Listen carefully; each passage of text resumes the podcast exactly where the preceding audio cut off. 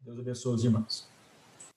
Muito, muito importante seu testemunho e para até para todo mundo que está aqui, né, que está com a gente aí aos domingos, nos encontros, outros encontros aí, para entender esse esforço, né, e que não é um esforço adiado. Nós não estamos aqui esforçando para aguentar, é, é, esperando que. Não, nós estamos aqui nos empenhando pelo momento que nós estamos vivendo agora, para entregar tudo que a gente tem para entregar no que está acontecendo agora. Isso aqui não é uma, esse esforço aqui não é uma pausa, não é um momento de pausa para a gente contemporizar e ver o que, que virá. A situação, nesse momento, ela já é desafiadora, muita dor, muito luto, muita, muita é, é, dúvida no coração de muita gente, muita incerteza. E nós somos a luz dessa hora, nós não somos a luz que vai acender amanhã nem brilhar amanhã. Foi para essa hora, para essa exata hora, que Deus nos levantou. E a gente tem que se desdobrar em criatividade, inventividade, todos os meios, como diz Paulo, buscar de todos os meios para ver se a gente consegue abençoar e alcançar alguns. E, e o que o Marquinhos está dizendo aí, essa semana eu estava acompanhando um pastor que ele, ele, ele, a gente conversa praticamente três, quatro vezes por semana, e falou, Paulo Júnior, eu estou assim, indo à exaustão, é tanta situação, tanto caso, ele mora numa situação lá de, de, de risco, a gente está vivendo isso, toda hora é, é, notícia, um pastor amigo nosso, jovem, pastor jovem, foi Paulo Júnior, eu estou vivendo com um, um, cheiro de morte, toda hora é um, a igreja é grande, é um, é um zelador, é um vigia, um, é um obreiro, é uma, enfim. E aí, uma situação grave que o Marquinhos está apontando aí, é, a questão das crianças. Né? Até então, as cepas lá, as crianças, de certo modo, estavam meio protegidas, não tinha muito caso de, de contaminação de criança muito jovem. As mulheres grávidas ficavam meio que na incerteza, as primeiras cepas não, não passaram muito por aí, mas agora não. Então, assim, mulher grávida que está contaminando com vírus e aí uma gravidez de cinco meses, tudo lá, andando super bem, a gravidez teve que ser interrompida para salvar a mãe, a mãe entubada, quer dizer, a mulher está lá entubada, quase coma, a hora que ela voltar do coma, ela vai receber notícia, se voltar, vai receber notícia que a gravidez dela foi interrompida, tinha planos, tinha sonhos, então, assim, amados, é muita desconstrução, e nós, como homens e mulheres de Deus, precisamos sair dessa, dessa condição de achar que isso é só uma questão estrutural, que é uma questão é, é, temporal, as sequelas que estão sendo é, impressas na vida de muita gente, sequelas físicas, inclusive, os danos em função de que isso é uma contaminação de natureza nervosa, ela ataca o sistema nervoso, não apenas circulatório, respiratório. Então, assim, é, o, o, muita coisa sendo comprometida no sistema circulatório, ou seja, sequelas que estão ficando aí. E essa semana eu fui convidado para participar de uma é, é, de uma cerimônia.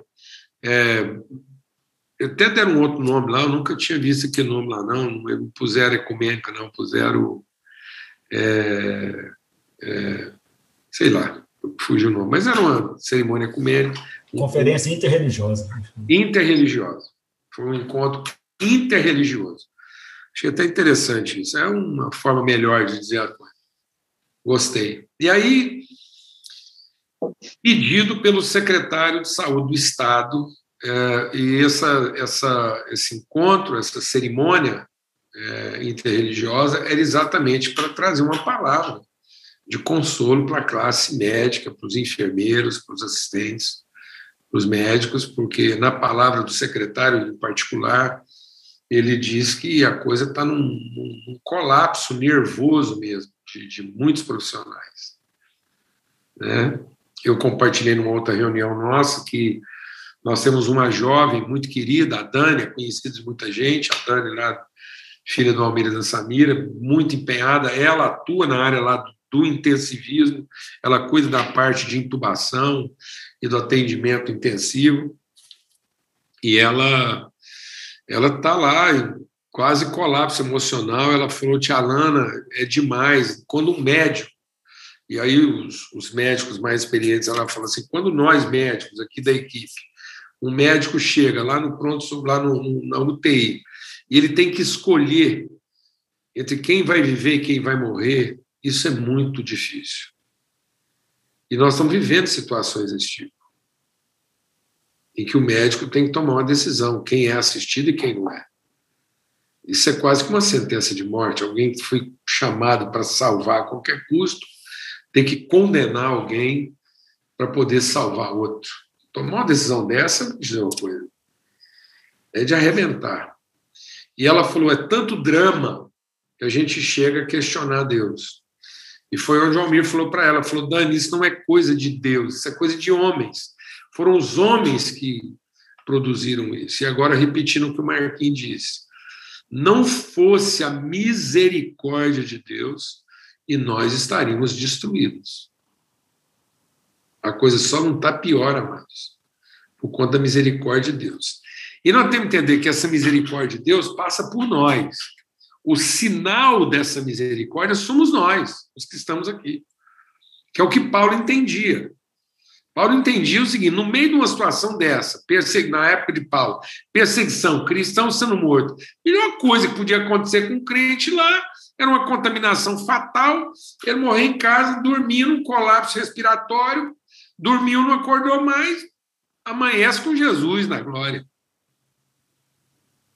Agora, se no meio de uma confusão dessa, como era o caso de Paulo, perseguição, Paulo já quase sem enxergar, dificuldade até para escrever, e Deus manter um homem nessa condição vivo, num momento desfavorável à vida de um cristão, nesse entendimento, Paulo diz: só posso estar aqui por conta das pessoas que precisam de mim.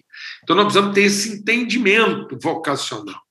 Todos nós que estamos aqui nesse encontro e quem vai receber essa palavra depois. Entender essa responsabilidade, esse chamamento que nós não somos passivos nessa situação. Nós somos os luminares dessa situação. Nós somos as estrelas que brilham na noite escura. Assim brilha a nossa luz. Então nós não temos o direito de ficar cansado, nós não temos o direito de desanimar, nós não temos o direito de nos ofendermos com tudo que está acontecendo, não temos o direito de questionar por que, que isso está acontecendo. Nós temos a sublime e solene responsabilidade de buscar lá dentro de nós todos os recursos depositados por Deus, todas as formas ministradas por Deus na vida de cada um, para traduzir isso em algum bem, algum refrigério, nem que seja um copo de água fresca para um sedento. É isso. Essa é a nossa vocação, é o nosso chamado. Então é tempo de muito trabalho. Todos nós estamos sendo chamados ao trabalho. Então, qualquer que seja a sua área, e eu queria compartilhar sobre isso à luz do que está aqui no Evangelho de João, no capítulo 10. Falando sobre essa situação, né, de como nós, como cristãos, vamos encarar essas normativas e, e pastor Zé João está bem. Alguém postou aqui nas mensagens, o Michel postou. Vai ter um culto de ação de graça de arromba lá amanhã, dia 11. O dia 11 é hoje, não é hoje, está acontecendo hoje. Dia 11, está acontecendo um culto lá, abençoadíssimo. Né? Sapatinho de fogo lá, o fogo está caindo hoje lá em Manaus, um culto de ação de graça lá, é, pela vida do Zé João. Mas, enfim, aqui no Evangelho de João, no capítulo 10, Jesus diz assim, verso 7. Então, Jesus disse mais uma vez: Em verdade vos digo que eu sou a porta das ovelhas. Todos os que vieram antes de mim são ladrões e salteadores, mas as ovelhas não lhe deram ouvido. Eu sou a porta. Se alguém entrar por mim, será salvo, entrará e sairá e achará pastagem. Eu sou a porta. Por que, que eu quero compartilhar isso? Que quando a gente entende Cristo como a porta da nossa vida, é Ele que determina a hora de entrar e a hora de sair, por que entrar e por que sair. E nós precisamos ter essa consciência. É. Nós estamos vivendo esse tempo aí de muito questionamento, muita luta. E nós, como filhos de Deus guiados pelo Espírito Santo, precisamos entender a nossa responsabilidade, nosso chamado, nosso papel, para a gente não ser guiado por esse espírito de medo que reina. Quando Jesus vem encontrar com os discípulos, um pouco mais à frente, ele já morreu, ressuscitou, e ele vem encontrar os discípulos. Está lá no Evangelho de João também, no capítulo 20.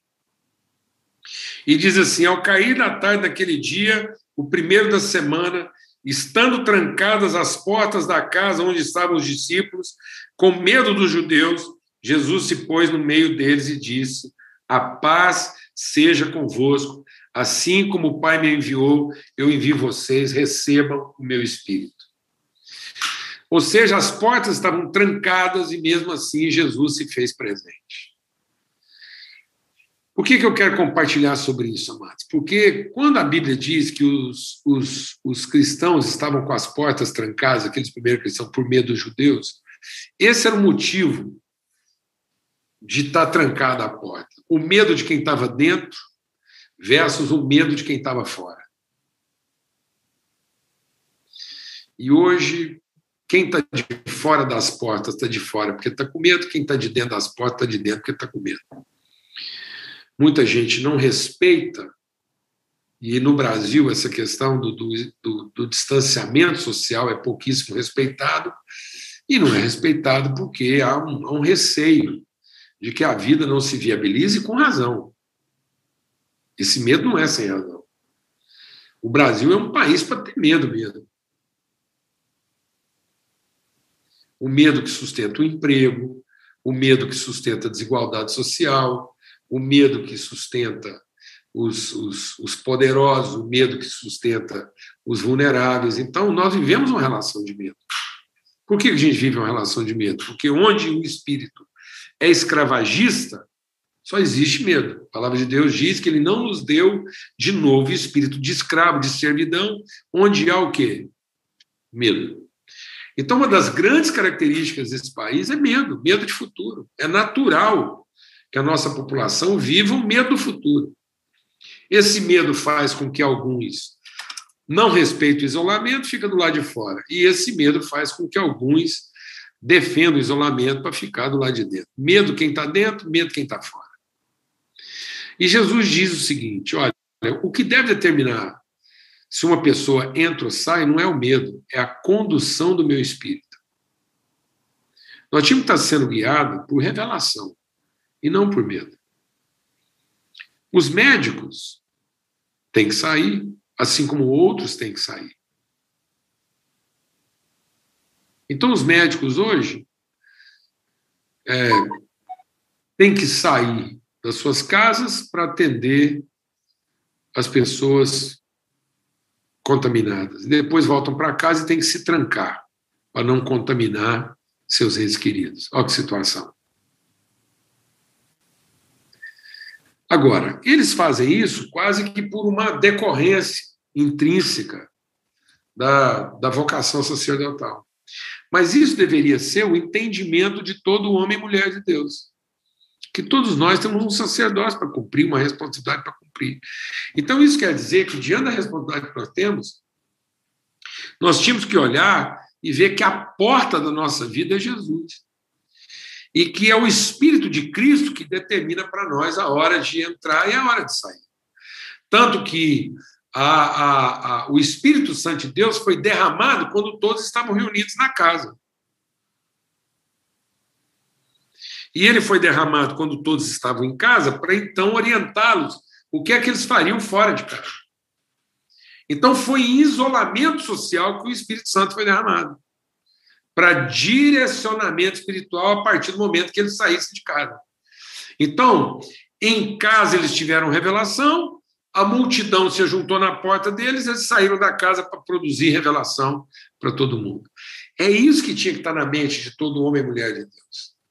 Não é a gente estar tá aqui preocupado que hora que vai voltar a ter culto, que hora que a igreja vai reunir de novo, que hora que eu vou voltar para o meu trabalho, que hora que eu vou ter uma vida normal de novo, que hora que eu vou poder fazer isso, o que eu fazia e não, não faço mais. Não é isso que a gente tinha que estar perguntando.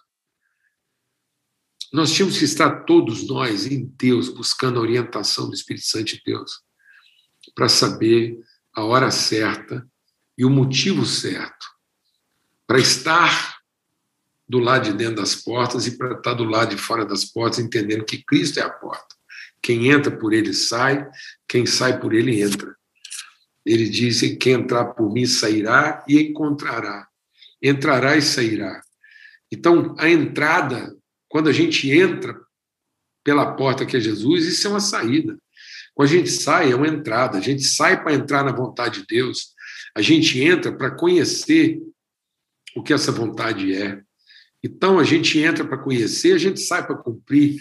Tem seu movimento. Ele diz uma das promessas de Deus é que ele quebraria o grilhão, as amarras da porta. Isso quer dizer que as nossas portas elas não são determinadas pelas circunstâncias, tampouco pelo nosso medo. Não é o medo que determina, não é uma tranca. A palavra de Deus diz que o problema daquela casa é que as portas estavam trancadas. Então, o, o, o nosso o nosso contingenciamento aqui de, de isolamento, de distanciamento, não pode dizer que nós estamos trancados dentro de uma realidade porque tememos o que pode acontecer do lado de fora. Não, todo o tempo da nossa vida. Estando fora é porque é revelação, estando dentro é porque é revelação, nós queremos conhecer o Espírito. E qualquer que seja o motivo para estar dentro ou fora, trancado, dentro de casa ou não, nunca trancado, mas dentro de casa ou não, o motivo tem que ser o outro, e não eu mesmo. Jesus diz: vão agora lá para Jerusalém e fiquem lá. Fiquem em casa, até que do alto vocês sejam orientados pelo Espírito. E quando o Espírito veio, ele trouxe todo mundo para a porta da casa e os que estavam dentro da casa para falar na porta. Amado, nós temos que crer nesse Pentecoste de Deus, essa direção do Espírito que realmente promove o encontro da igreja com o povo na sua agonia. Porque senão nós não estamos sendo os líderes, os protagonistas que a gente podia ser. Nós ainda estamos esperando certas decisões. Então, a verdade é que, por um ou outro motivo, todos nós estamos entrando e saindo todo dia.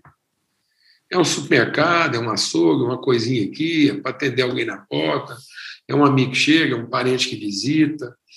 Então, só que às vezes essas coisas, com base no nosso interesse pessoal, a gente releva e administra. Mas nós tínhamos que estar buscando uma dinâmica um pouco mais intensiva, que é aquilo que Jesus disse: olha, vocês fiquem em casa e até que do alto vocês sejam revestidos de poder. Ou seja, o que, que deve motivar a nossa interioridade em casa? Revelação de Deus, busca de revelação. E o que, que deve motivar a nossa saída de casa? Cumprir essa revelação. É isso. Um povo constantemente guiado e orientado pelo Espírito Santo de Deus. É isso que as pessoas estão precisando encontrar em nós. E não medo que ninguém esteja dentro de casa porque está com medo de ser contaminado. E ninguém saia de casa porque está com medo de perder as coisas ou de não ter as coisas que precisa ter e que por conta disso tem que buscar lá fora. Não. Cristo é a porta das ovelhas. E em Cristo a gente entra e sai conforme a orientação do Espírito Santo de Deus. Em Cristo Jesus a gente sabe exatamente a hora de estar do lado de dentro e exatamente por que motivos está do lado de fora. E a gente vai cumprir isso com ousadia, mas sem prudência. Agora, algumas coisas que a gente está vendo aí, às vezes a igreja ser protagonista não justifica. A igreja forçar, às vezes, certos encontros e certos eventos porque está com medo da sua continuidade, ou porque receia pelo que vai acontecer. Então, isso é, é muito triste. O Brasil, assim, infelizmente, tem hora que aqui no Brasil a gente se compara a certas coisas que não podiam ser comparadas. Né? Então, aqui no Brasil, a gente ainda não, não, não viveu isolamento social assim como deveria ter vivido ou, ou que poderia ser vivido para para de fato enfrentar essa pandemia como ela podia ser enfrentada. E nem não é porque, assim, não é só porque o povo não quer, não, é porque nós não temos cultura para isso, e as circunstâncias, as, os níveis de, de, de pobreza, de, de é, é, fragilidade, vulnerabilidade que o nosso país tem. Quando, quando você olha, por exemplo, você olha para a China, um país com superpopulação, e quando decretaram lá um lockdown, não passava nem carro na rua. Porque havia uma disciplina popular em relação a isso. A gente que fala de lockdown vira uma briga danada, quem decretou, quem não decretou, e devia ter decretado, não devia, vai quebrar, vai matar todo mundo, não é assim que enfrenta. O outro país, quando a gente fala dessas coisas, depois fica comparando com outro país, aqui nós nunca tivemos lockdown, não. A gente teve o decreto, um cumprimento parcial e um desconforto geral.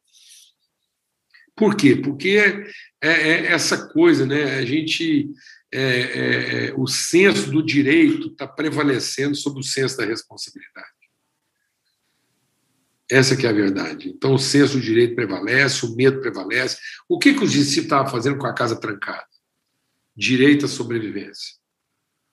E eles estavam com medo de quem? Dos judeus.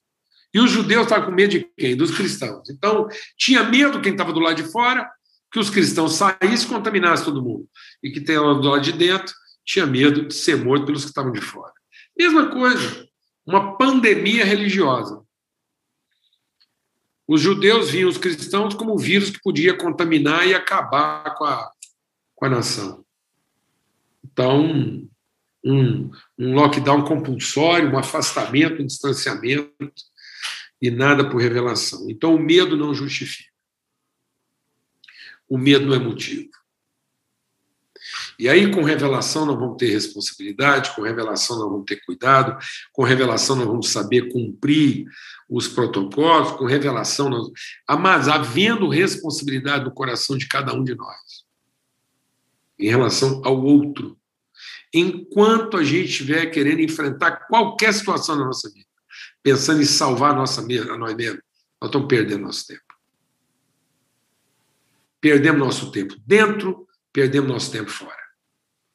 Enquanto a reivindicação foi salvar o meu direito à existência, perdemos nosso tempo. Mas enquanto a motivação for a nossa responsabilidade em relação ao outro, e como a nossa vida pode ser referência de salvação para o outro, nós vamos saber exatamente o horário de estar dentro, e as formas de estar dentro, e as formas de estar fora. Eu estou compartilhando isso porque, se nós, como igreja, não tivermos esse entendimento, nós não podemos esperar que quem não tem o Espírito Santo tenha. Talvez o que o Brasil mais precisa nesse momento agora é do exemplo dos cristãos que possam ensinar para todo mundo a hora de estar dentro e a hora de estar fora. A hora de ficar sentado e a hora de sair. Porque foi isso que aconteceu.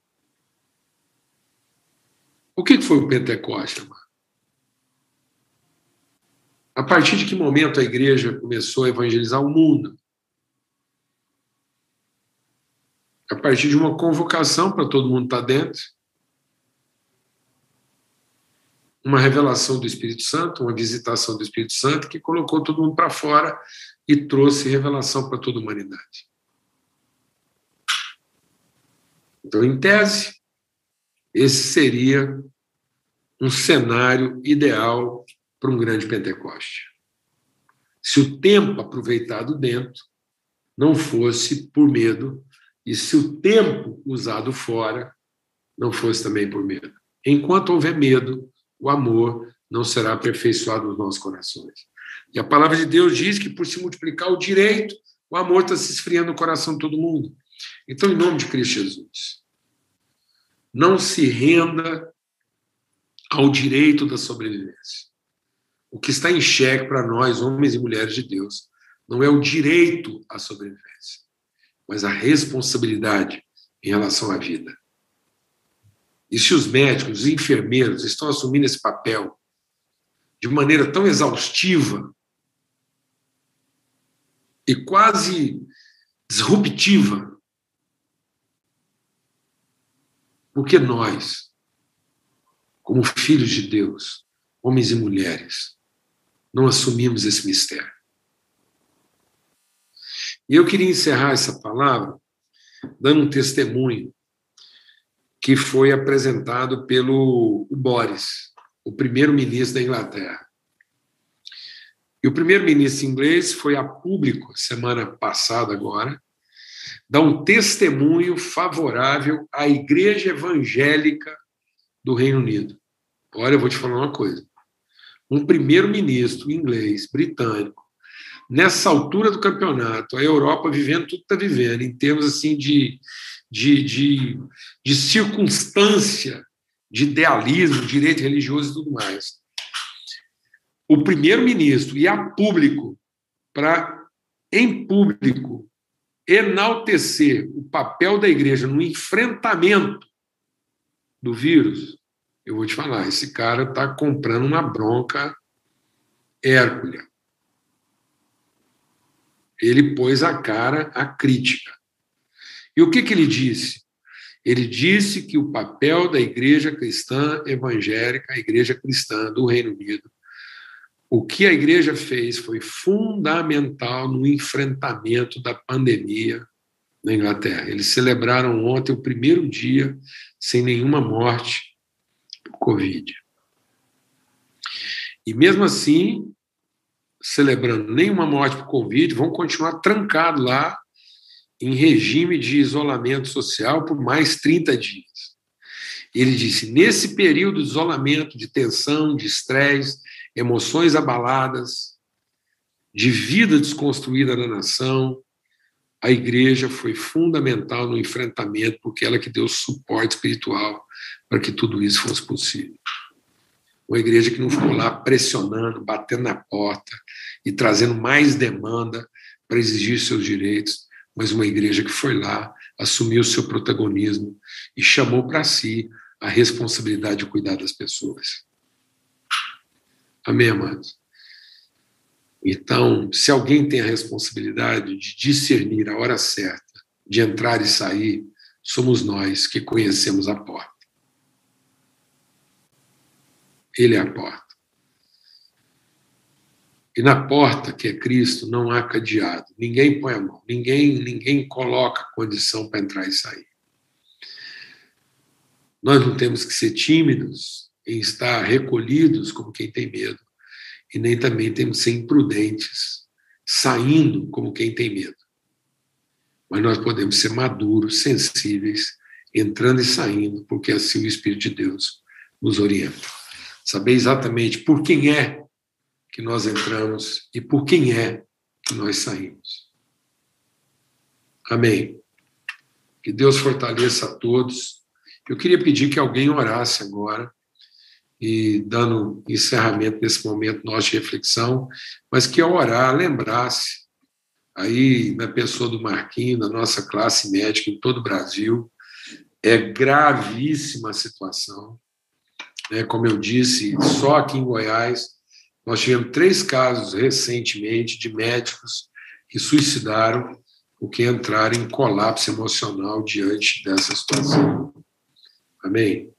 Então, vamos entender isso na, na atitude né, e na postura que isso deve ser entendido com essa clareza e com esse discernimento. Então, se alguém puder orar para a gente aí, colocar esse tempo em Deus e que essa palavra nos desafie né, a assumir de fato, a nossa responsabilidade com protagonismo. E alguém, quem forá, lembrar aí dos nossos médicos, enfermeiros e os agentes de saúde. Amém, Senhor. Aleluia, Jesus. Amém, Senhor. Nós te, nós te glorificamos, Pai. Nós sim, te agradecemos pela tua misericórdia, Pai. Sim, Pai. Porque o Senhor tem nos revestido de maturidade, Pai. O Senhor tem nos revestido de compromisso, Pai para que nós possamos ser aquela referência para os que estão perdidos, Pai. Sim, sim. Nós te agradecemos porque o Senhor tem cuidado da nossa casa e nos fortalecido, Pai, no caminho, na jornada, uma jornada de adultos, uma jornada de responsáveis, Pai.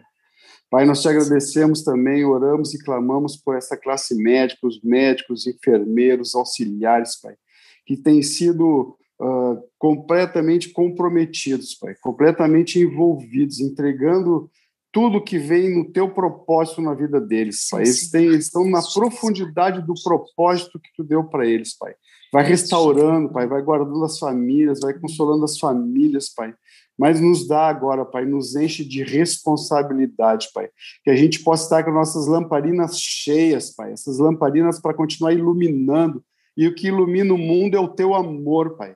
Nós sim, somos sim. fachos de amor, Pai, que a gente possa estar entregando isso, Pai, e que esse amor restaure, que esse amor dê lucidez, que esse amor dê responsabilidade, Pai. Amém, Jesus. Em nome de Jesus, amém. Amém, Jesus. Amém. Aleluia, Jesus.